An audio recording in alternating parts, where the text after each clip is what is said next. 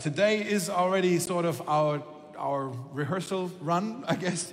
Our first time here at Heeresbäckerei. We've come here, some of us are here, we've come here to sort of spy out the land a little bit uh, to see what's here. Some of you may remember a few weeks ago, uh, I preached a message uh, that I think I entitled Stepping on New Ground. And uh, some of you are nodding. Very well. I'm going to write that down. Good, good. Yes, no? Okay. uh, where, where I talked about, remember, you know, the story maybe, where the people of Israel, they have escaped Egypt, slavery, 400 years, and then they arrived at the border of the promised land. And um, they sent out spies into the promised land, and they came back with the report the land is fruitful, but they are giants in the land. In other words, the future looks promising, but the challenges look intimidating. They are overwhelming. And then I'm not going to repeat the message now, but if you missed it, you can watch it on YouTube. But the, the story goes that the spies gave this report, and all of the people were, were filled with fear that they said, Man, if they're giants, we don't want to go into the promised land. And they were too scared. And God says, Okay, you take an extra round in the desert, then in the wilderness. For 40 years, they were in the wilderness for a generational turnover, and then it was their children actually who were allowed to enter the promised land. It's quite a fascinating story, and it sort of feels a little bit like as we're getting ready into to step into new grounds now. It, that's our desire. I don't think any of us we want to go back into the wilderness, right? None of us wants to go back into lockdown now. We want to go ahead. We want to take the next steps. We want to open the next chapter. We want to start our engines and get going. And I believe there's now the story that I want to look at today in Joshua chapter 3. If you have your Bibles, open up Joshua chapter 3. There's some things I believe we can learn about this restart that is ahead of us now next week. This story now in Joshua chapter 3 is 40 years later after the story of the spies that we looked at a few weeks ago. This is now 40 years later. After the people of Israel have been in the desert for 40 years, now they are back at the border of the promised land. And this time, they want to make sure this time, hey, let's do it right. Let's be courageous this time. Let's be, uh, let's be expectant this time. Let's not, let's make sure we're not going to be sent back for another 40 years in the desert. And the only thing that's kind of standing in the way now between them and the promised land is the Jordan River. It's really the, the, the promised land, guys, that was a 400 year old promise given to their ancient, you know, patriarch, Abraham.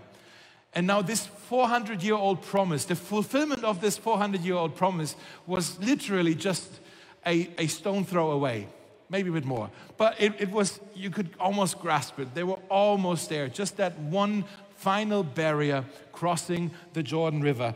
And let's look at this story because maybe as we're trying to cross into new territory here, uh, maybe there's some things here in this story that might be helpful to us as well. Let's look at this story now. Maybe you can see it on the screen. In Joshua chapter 3, it starts like this. If we have it, do we have it?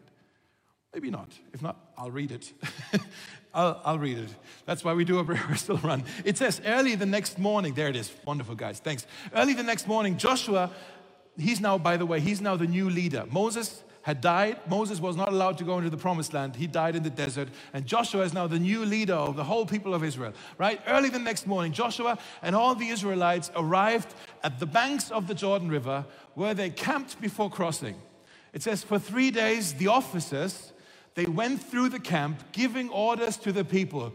Guys, when you see the Ark of the Covenant, I'm going to talk in a minute what that is. When you see the Ark of the Covenant of the Lord your God, and when you see the priests carrying it, that Ark, you are to move out from your position and follow it.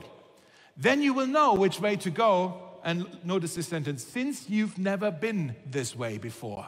You've never been this way before. They were saying, You're going to step on new grounds now. Your feet will walk on paths you've never walked on before. And the, the promise here is that God, who showed you the way so far, since you've left Egypt, the same God will also go ahead of you now. Notice this instruction here follow the Ark of the Covenant. The Ark of the Covenant was sort of this golden box that they had with the Ten Commandments. You know, the Ten Commandments, they were written in stone. They were inside that box. but it was, it was more than a piece of furniture or a nice accessory. It was, it was really the most sacred thing that the people of Israel had. It was, it was holy to them because this Ark of the Covenant was a, um, a symbol or almost the guarantee that God was present with them. So the Ark of the Covenant wasn't just a box, it was the presence of God with them. So, what does that mean when they say follow the Ark of the Covenant? It means God Himself is leading the way. That's the first thing you may want to write down. God Himself is leading the way. Normally, what would happen is that the Ark of the Covenant, because it was the most sacred thing to them, it was uh, at the center of the camp where everybody else would be protecting it. Or even when they were marching, it was at the center of their procession, if you will. But now, here, Joshua is saying, the, the ark will go ahead of you and you guys will follow it. I mean, God will go, God is going to go ahead of you, and all you need to do is follow him. And that, I believe, is true for us as well. Guys, as we're getting ready to kind of step into a new territory now, we're going to step on new grounds. We're going to walk on ways we've never walked on before. Some of you have literally never walked the way here to this building because you've never been in this part of town. Okay, well, that's, that's, that's part of what that means, but also for us as a church, as we are pioneering, as we're stepping out, as we're going to try to do, uh, you know, find, find some new ways to do things, as we're finding new ways to reach people in Berlin.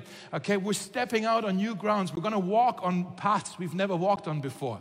But the good thing is, we don't have to do it by ourselves. Our confidence is, we were just singing about it, our hope the living hope is Jesus. Our confidence is that the same, listen, the same God, the same God who was leading Joshua and the people of Israel through the Jordan River, the same God who led this church so far is also the same God that we're going to follow now, who's going to lead the way for us into this next chapter. So that should give us confidence. We're going to fix our eyes on Him. We're going to look up to Him. We're going to hope in Him, and He'll take us to the other side from the wilderness, from the lockdown time into new territory, into, into the new, into the promised land, into all of the promises. So, how we're going to do this? There's some things here we can learn from this story. I, I want to show you a couple of things and then ask you two very direct questions.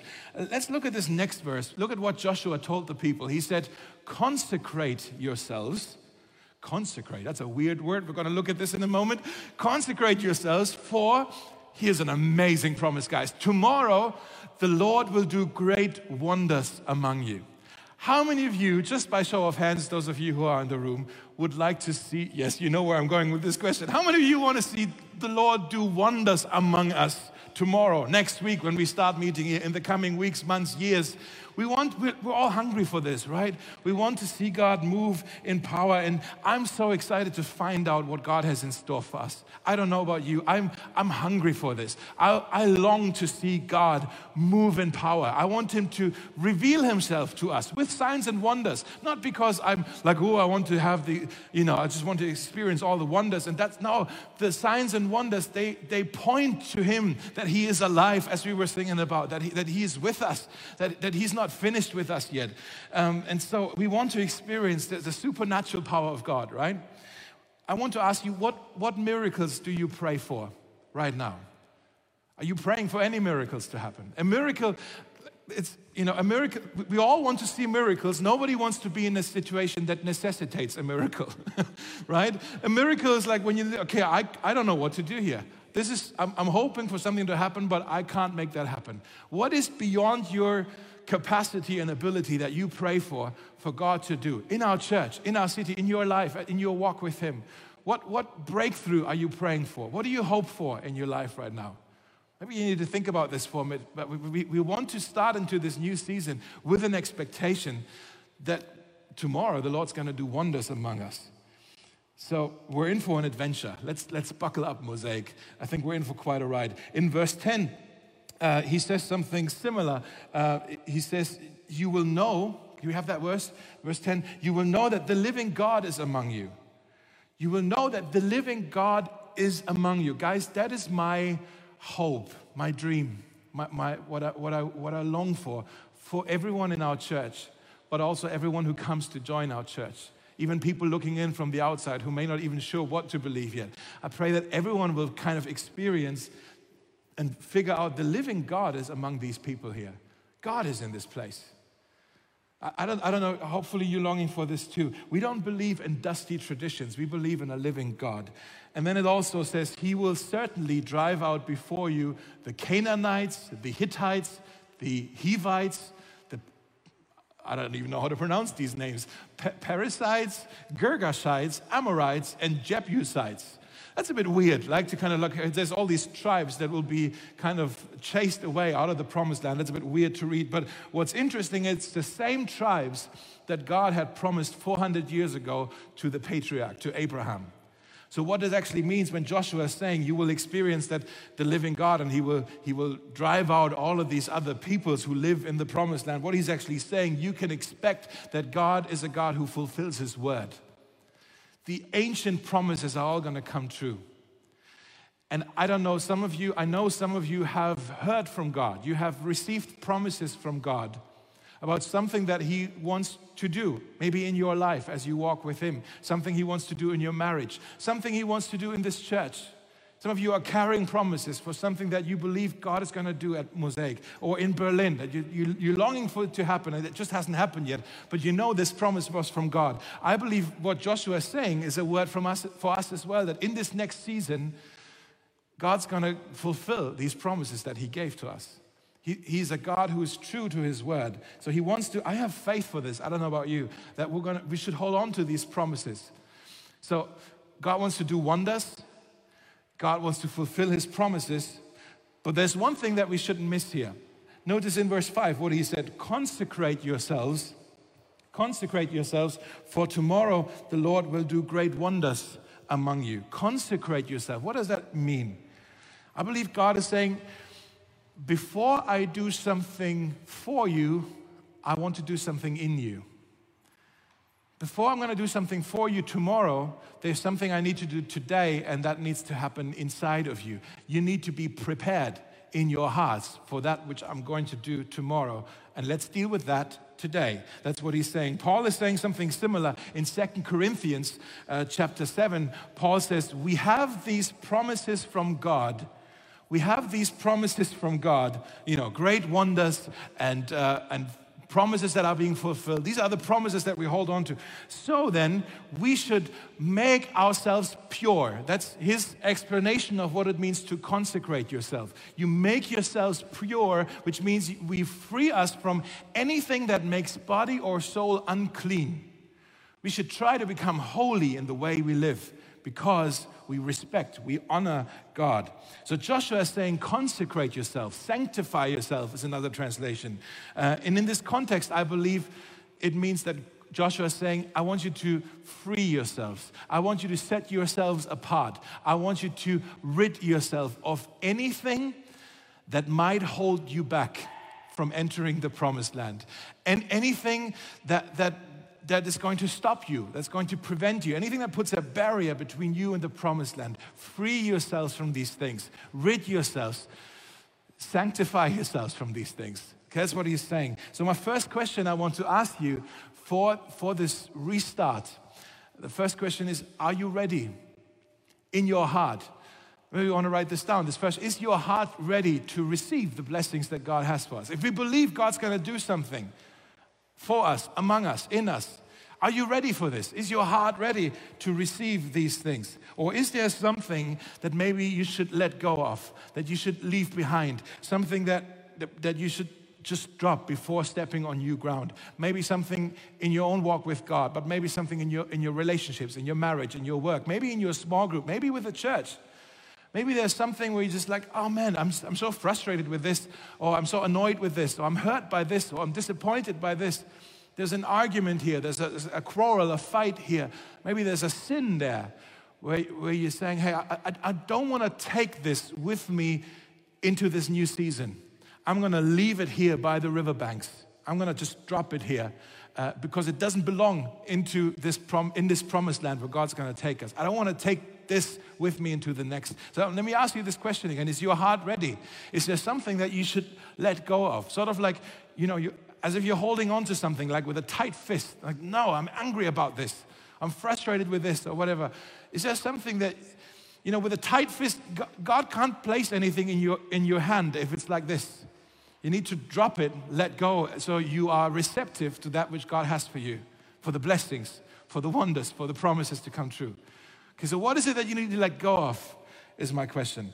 You know, sometimes we think, you know, when we pray to God and we're asking Him to do something, we're asking for blessing or for, for a new door to open or for, for growth, or we're praying for, um, I don't know, a breakthrough or something. Sometimes we, we think we're waiting on God but what if there are times where God is actually saying, I'm waiting on you? I need you to get ready for that blessing that I have for you. I'm going to do it, but you need to get ready. If I give you the blessing now and you're not ready, the blessing is going to become a curse for you because it's going to crush you. You're not ready for it. it, it will overwhelm you. You need to be ready in your heart to receive the blessing that I have for you. Okay, so God's saying, You think you're waiting on me? I'm actually waiting on you to get ready in your hearts for that which I'm about to do. So today and in this week, before we start here, before we kick things off next week, let's ask this question God, is there anything that I just need to let go of and leave it here? And I don't want to take it with me to the other side. I'm going to leave it here. In, in, I'm going to leave it behind me. And, and uh, was, I think it was almost a year ago where, where Neville, uh, he preached a, a, powerful message. I'm sure it's still somewhere on YouTube um, on um, Search My Heart, O God. Really, that's what I'm asking. Let's, let's do it this week. Let, let, let's search our hearts. Let's ask God to, to search our hearts and, and show us anything that could hold us back from actually entering into that which He has for us. Okay? So that's my first question for you. Is your heart ready for that which God has for you? The second question I want to ask is Are your feet ready?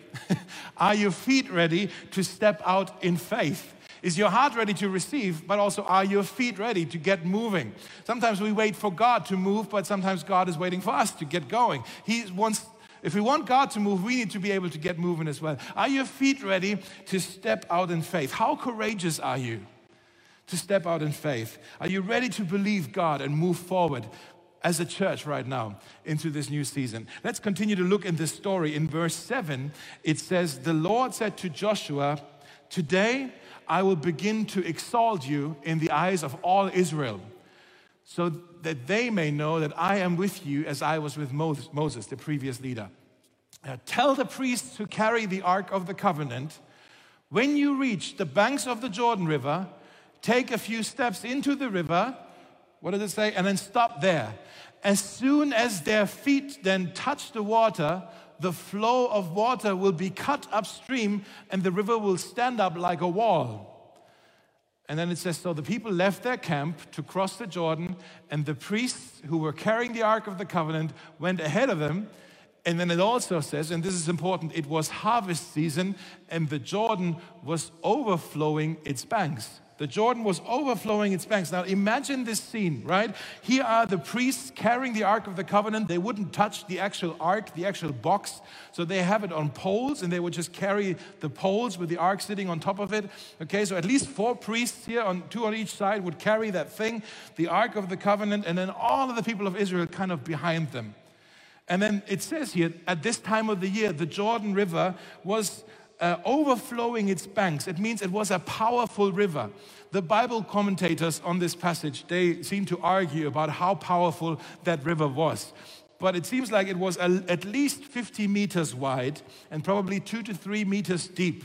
So it wasn't just a little calm stream right here. It was a powerful river. And I think many of us, we all remember the pictures we saw very recently on the news with, um, you know, floodwaters and how mighty floodwaters can become and the force that is behind them. This was scary water to step into. Okay, this wasn't just kind of a nice stream. This was scary to, for them to step into that. And God says, I'm going to part the waters. Now, this wasn't going to be the first time that God was going to part the waters, right? 40 years earlier, when they left Egypt, they came to the Red Sea, and God already parted the waters for them.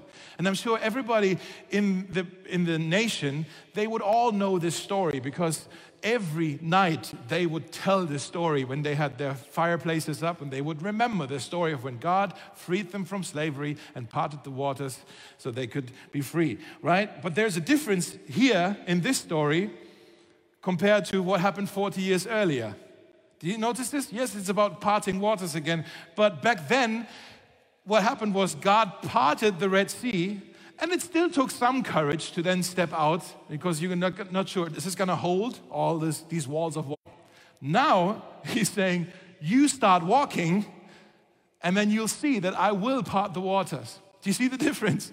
He's saying, Step out in faith now and see if I'm going to do the same thing again that I did 40 years earlier. I want you to trust me now. I want you to believe in me. And here's, here's a, something, maybe some of you have figured this out already. The longer you walk with God, the more He's going to put you in, your, in situations that are going to stretch your faith, where He's, it's almost like He's testing our faith.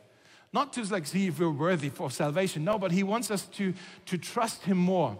He wants us to he wants to put us in a situation where, where, where, we're tested to trust him more because he wants to prove to us that the more we trust him, the more he can do in our lives. If we would just trust Him more, God would do so much more for us. That seems to be the principle here as well. And it's true for us as a church as well. This church, I know, has taken many steps of faith in the past. Otherwise, we wouldn't be here. But I believe in this next season, we're, we're going to take some even greater steps of faith. They will be scary. They will be like, oh, we've never done this before.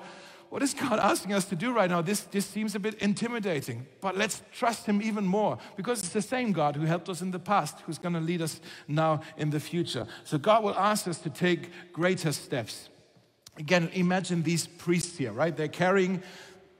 they're carrying the Ark of the Covenant, the most sacred thing they had. Hopefully, we don't break it, right? And as they step into the water, it must have been terrifying to see all of this water, this flood you know, and Joshua, I mean, Joshua seems to get all the credits, but it was the priests who, who, were, who were so courageous here. And I'm sure if it were me, I would have turned around and I would have said, Joshua, are you sure this is what God said?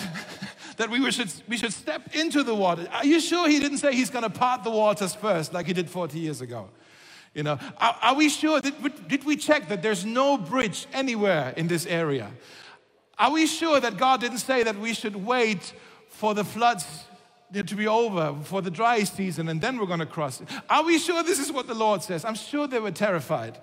Right? Sometimes God places us into situations that are just so intimidating, where we get nervous, where we're like, oh, I'd rather go back into my comfort zone. But I've said this before, I think a few weeks ago. Guys, everything that we pray for, everything that we long for, for God to do in Berlin and in our church. Every, every, everything we dream of, everything where we want to see God move in power, every conversion, every healing, every miracle, every breakthrough, all of that is happening outside of our comfort zone.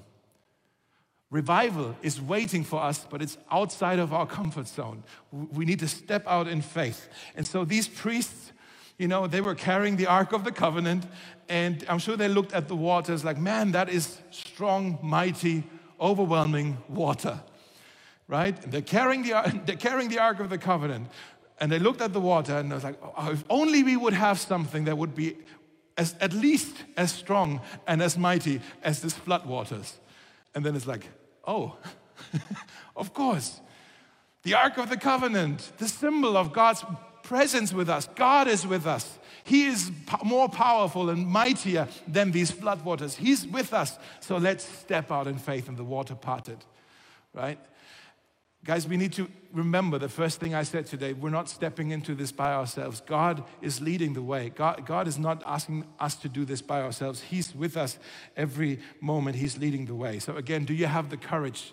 Do you have faith to step out, um, to step out in faith together as a church family now? I want to encourage you, actually, very practically one way you can do this is just simply by getting involved uh, and become part of the adventure. Don't just wait. Don't just watch for things to get started again. Don't just think church is something that, you know, you can consume on a Sunday. It's like a program for you. No, church is something we do and um, and do it together in a collective.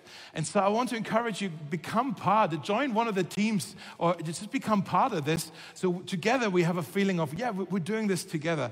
You know, to get things going again, I think over the next weeks and months, it's going to cost us just a lot of effort and, and just you know I, am in I, I, don't know about you i'm in I'm, I'm still looking forward to it but it's going to be tiresome for, for, for some of the sundays That's okay.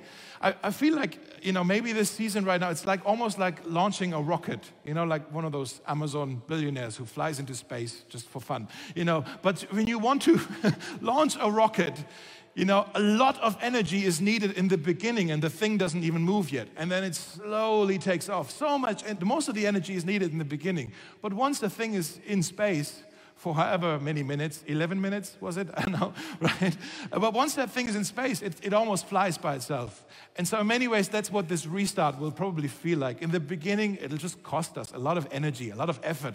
But let's all invest, let's all step in here, and then let's see if this thing gets going again. And then after a while, I think we'll we'll figure out, oh, this, we know how to do this now, okay?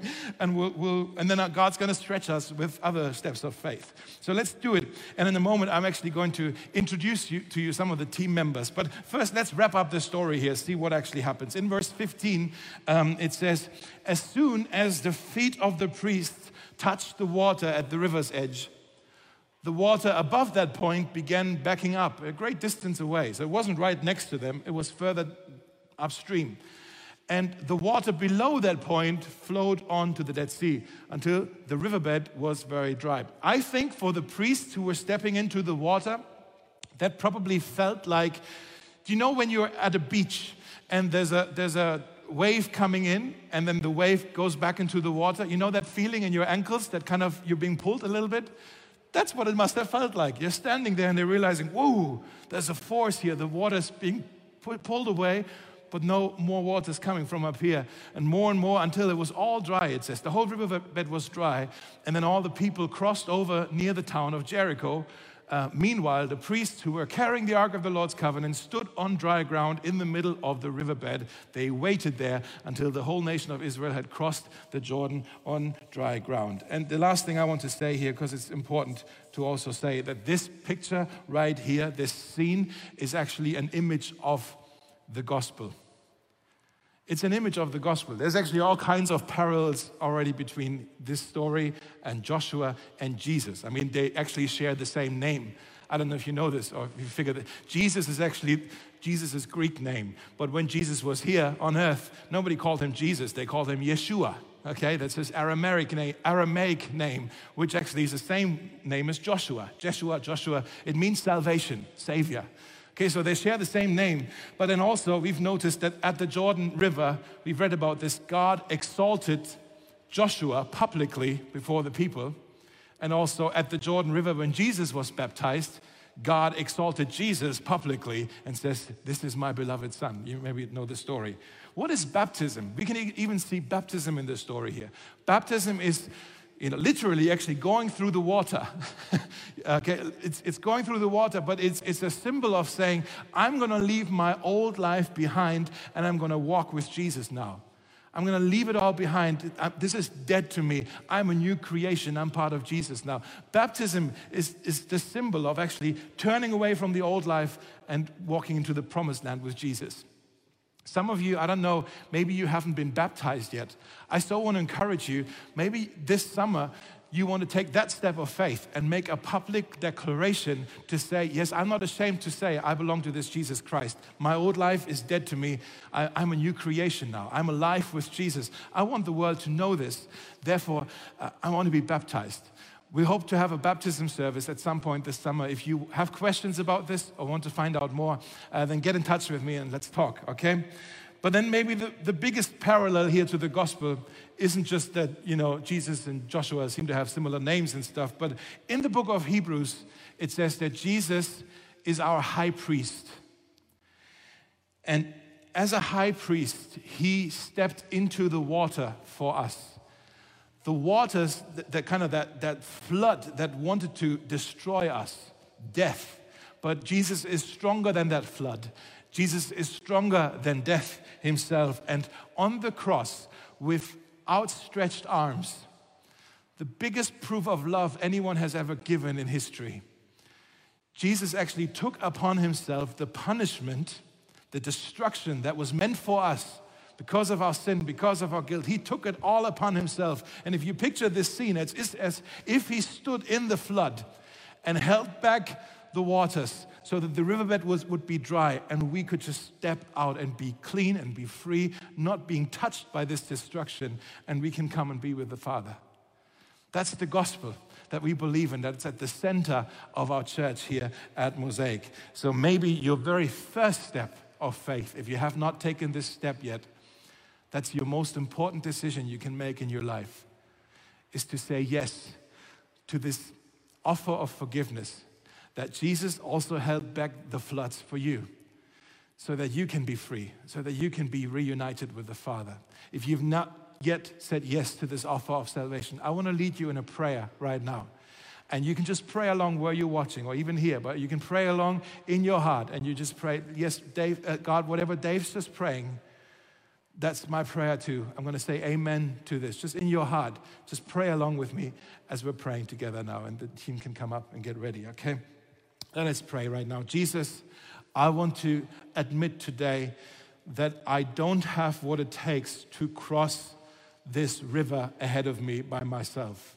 This river of destruction, that river that wants to destroy me, and I deserve it because of my sin. And I don't I can try as hard as I want to to live a good life and to, to prove myself somehow, but I don't have what it takes to cross that river. So, Jesus, I want to confess to you that I need a Savior.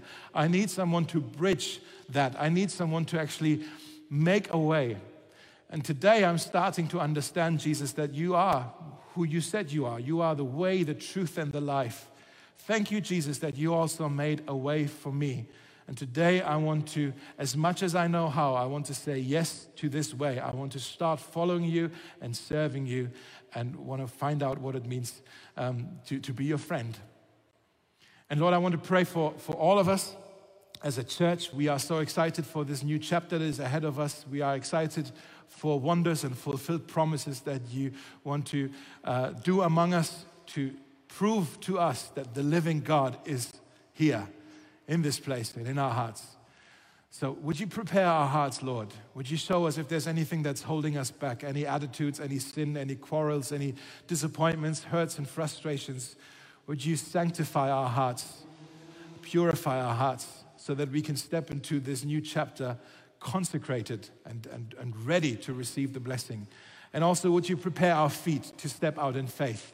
We want to trust you more. We want to go further with you. We know you're not finished with us yet. We know that the best is yet to come. We're so excited and also so grateful for all that you have in store for us. We pray this in your name, Jesus. Amen.